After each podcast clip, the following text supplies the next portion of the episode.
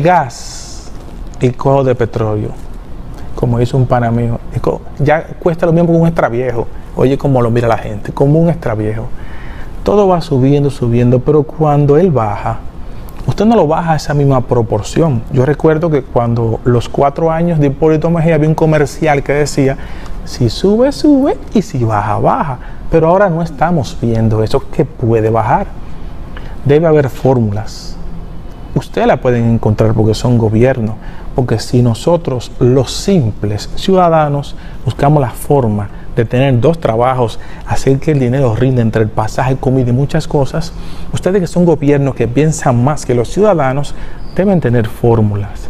Porque cuando el gas cueste 200 pesos, dígame usted a dónde va a parar el hogar. El vehículo usted lo va a tener que dejar porque va a ser algo más de lujo